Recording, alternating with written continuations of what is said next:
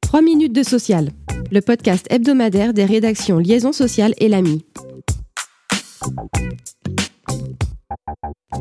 Un gouvernement remanié doté d'une feuille de route précisée le 6 juillet à l'Assemblée nationale par la Première ministre. Tel est le premier événement à retenir cette semaine.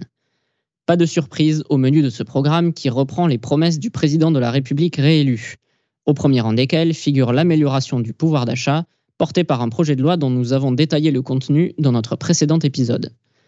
Plusieurs actions doivent aussi permettre de tendre vers le plein emploi, comme la transformation de Pôle emploi en France Travail et la réforme du RSA. En matière de formation, le lycée professionnel serait réformé sur le modèle de ce qui a été fait pour l'apprentissage.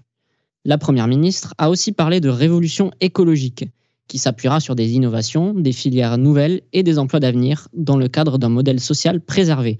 Elle a bien sûr évoqué l'allongement progressif de la vie active et la réforme du système de retraite qui devra prendre en compte les carrières longues et la pénibilité et veiller au maintien dans l'emploi des seniors. Enfin, elle a souhaité une société plus inclusive, notamment vis-à-vis des personnes handicapées, annonçant une réforme en profondeur de l'allocation adulte handicapé. Cette semaine, nous nous penchons également sur les raisons qui expliquent les difficultés de recrutement, qui sont anticipées par 44% des entreprises. Selon les recruteurs, elles s'expliquent surtout par le manque de candidats ou par l'inadéquation de leur profil aux offres d'emploi proposées. Un ressenti que dément un rapport de France Stratégie du 21 juin 2022. Selon l'organisme, 86% des difficultés de recrutement sont en réalité liées à des facteurs endogènes à l'entreprise. Par exemple, la qualité de la gestion des ressources humaines, la psychologie du chef d'entreprise, l'image de marque de l'entreprise ou encore les conditions de travail.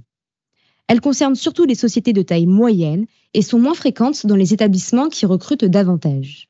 Elles augmentent également avec le niveau de qualification requis et sont plus importantes dans des secteurs comme la construction, les transports, la restauration, où la pénibilité au travail est plus fréquente.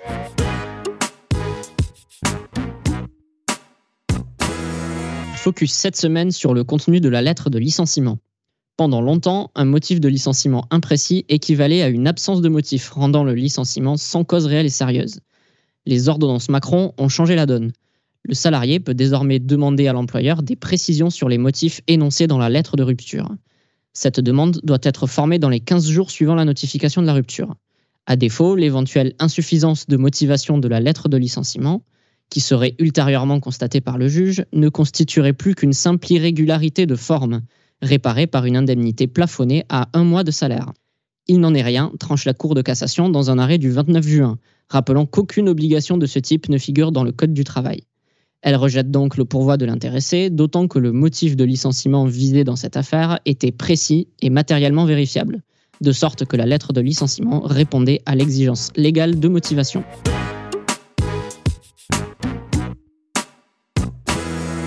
14,7%.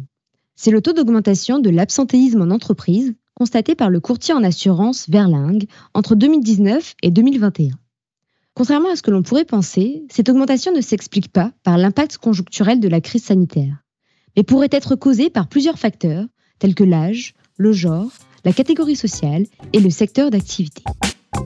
Merci de nous avoir suivis. Pour en savoir plus, vous pouvez consulter le site liaisonsociale.fr.